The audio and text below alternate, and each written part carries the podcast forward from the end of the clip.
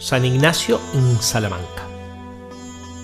En Salamanca me confesaba con un fraile de Santo Domingo en el convento de San Esteban, que me dijo un día que los padres de la casa querían hablar con nosotros. Y así el domingo llegué con Calixto.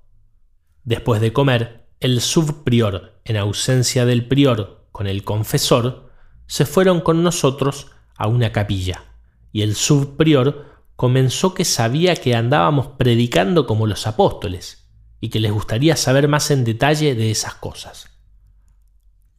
Así comenzó a preguntar qué es lo que habíamos estudiado y qué predicábamos. Nosotros, dije, no predicamos, sino con algunos familiarmente hablando cosas de Dios, como después de comer con algunas personas que nos llaman. El fraile nos preguntó, ¿Mas de qué cosas de Dios hablan? Eso es lo que quisiéramos saber.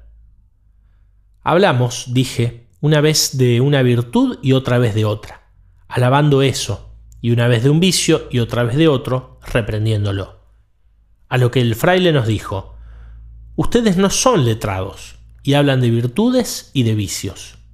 Y de eso nadie puede hablar sino de uno de estos modos, por letras o por el Espíritu Santo. Después de haber callado un poco, dije que no era necesario hablar más de esas materias, a lo que el fraile insistió. Pues ahora que hay errores de Erasmo y de tantos otros que han engañado al mundo, ¿no queréis declarar lo que decís? A lo que yo respondí, Padre, yo no diré más de lo que he dicho, si no fuese delante de mis superiores que me puedan obligar a ello. No pudiendo el subprior sacarme otra palabra fuera de la ya dicha, dijo, Pues que se queden aquí, que bien haremos que lo digan todo.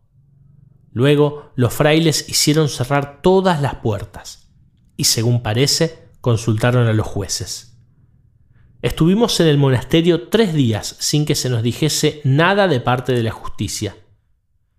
Nuestro cuarto estaba casi siempre lleno de frailes que venían a vernos, y ya hablaba siempre de lo que solía, de modo que entre ellos había ya como una división, habiendo muchos que se mostraban impresionados y otros no.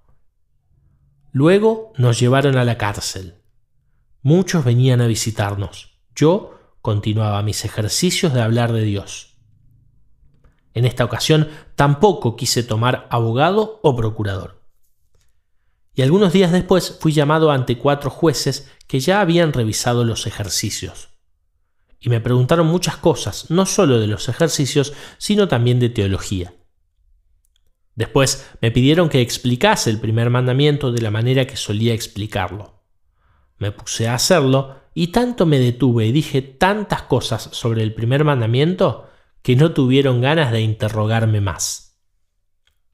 A los 22 días de estar presos nos llamaron para leernos la sentencia, la cual era que no se hallaba ningún error, ni en nuestra vida ni en nuestra doctrina.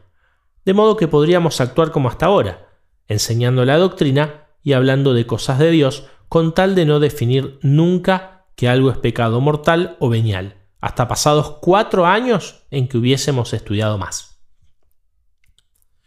Yo dije que haríamos todo lo que la sentencia ordenaba, pero que no la aceptaría pues sin condenarme en nada me cerraban la boca para que no ayudase a los prójimos en lo que pudiese. Enseguida nos sacaron de la cárcel. Yo empecé a encomendarme a Dios y a meditar qué debería hacer.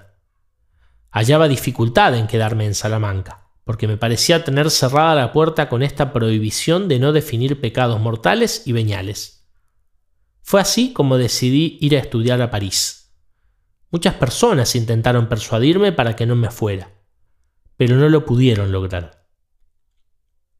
15 o 20 días después de haber salido de la prisión, partí solo, llevando algunos libros, y llegado a Barcelona todos los que me conocían me disuadieron de pasar a Francia, por las grandes guerras que había.